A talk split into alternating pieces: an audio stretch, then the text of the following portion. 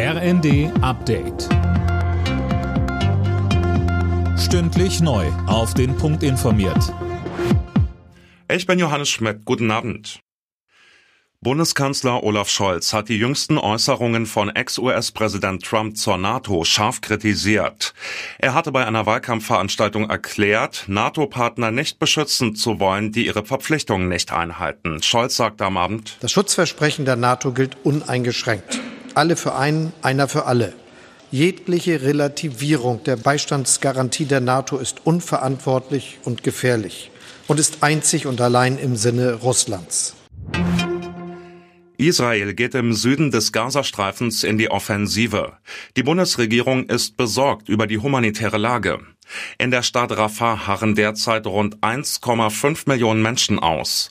In den vergangenen Tagen hat Israel seine Angriffe auf Hamas-Stellungen in der Stadt intensiviert. Dschihadismus, künstliche Intelligenz, Rechtsterrorismus. All das nehmen die Menschen in Deutschland zunehmend als Risiko wahr.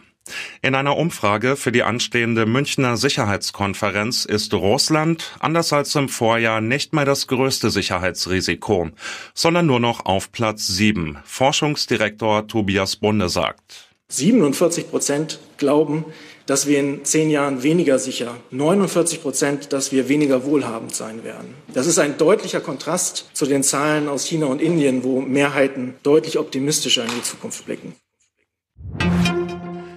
Bundesligist Mainz 05 zieht im Abstiegskampf die Reißleine und hat Trainer Jan Sievert gefeuert. Der Bundesliga-Vorletzte ist nämlich seit elf Partien sieglos. Und auch in der zweiten Liga gab es einen Rauswurf. Daueraufstiegsaspirant HSV hat sich von Coach Tim Walter getrennt. Alle Nachrichten auf rnd.de